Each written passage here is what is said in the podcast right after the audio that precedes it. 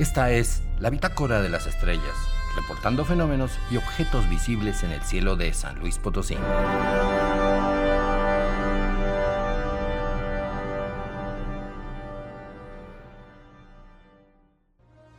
Este mes, alrededor de las 8 de la noche, se puede ver a Júpiter en la constelación de Pisces. Conforme avanza la noche y rota la Tierra, ascenderá hacia el oeste. Saturno estará en la constelación de Capricornio un poco al sureste. El mensaje astrológico recomienda imperiosamente que las personas de estos signos deberán ver videos y podcasts de divulgación científica de astronomía para entender el universo. Estrellas fugaces. La madrugada del lunes 10 estará al máximo la lluvia de estrellas fugaces pequeñas. Parecerán provenir de la constelación de Tauro, el toro, por eso se llaman taurinas. Como lo hemos dicho, estos meteoros brillantes pero diminutos son piedritas, restos del paso de cometas en sus órbitas muy alargadas alrededor del Sol. El martes 18 ocurrirá otra lluvia, ahora llamada Geminidas. Vendrán de la dirección de la constelación de, adivinaste, Géminis. 12 de octubre, Día de la Raza. Habrá conjunción de la Luna y las Pléyades. Es decir, la Luna estará cerca de este grupo de estrellas muy jóvenes, astronómicamente hablando, de unos pocos millones de años de existencia nada más.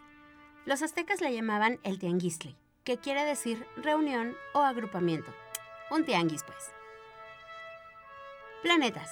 La noche del 14 de octubre para amanecer el 15 habrá otra conjunción de la Luna y Marte. Esa madrugada ambos astros se encontrarán entre los cuernos del toro, fácilmente visibles hacia el este. Marte es el planeta más parecido al nuestro. Hasta el momento solo está habitado por varios robots enviados para explorar su superficie, atmósfera y geología.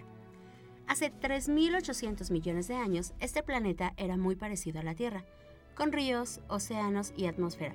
Quizás la vida empezaba a aparecer y evolucionar, en bacterias o algo así, antes de secarse y quedarse así sin atmósfera. Nuestros robots rodantes que exploran actualmente esos lagos y valles desérticos en busca de alguna evidencia del pasado. Sondas exploradoras como el Spirit, Opportunity o el Curiosity, que llegó en el 2012 y para alivio de todos, rápidamente mandó un tweet avisando que ya estaba bien sobre la superficie del planeta rojo. Empezó a viajar con sus seis ruedas fotografiando y analizando las rocas. Estas son principalmente de basalto, como en los flujos de lava en los volcanes, como el Paricutín en Michoacán u otros volcanes terrestres. Muchas rocas se ven angulosas y desgastadas por la arena y los vientos marcianos. Actualmente el rover Perseverance anda tomando muestras del suelo.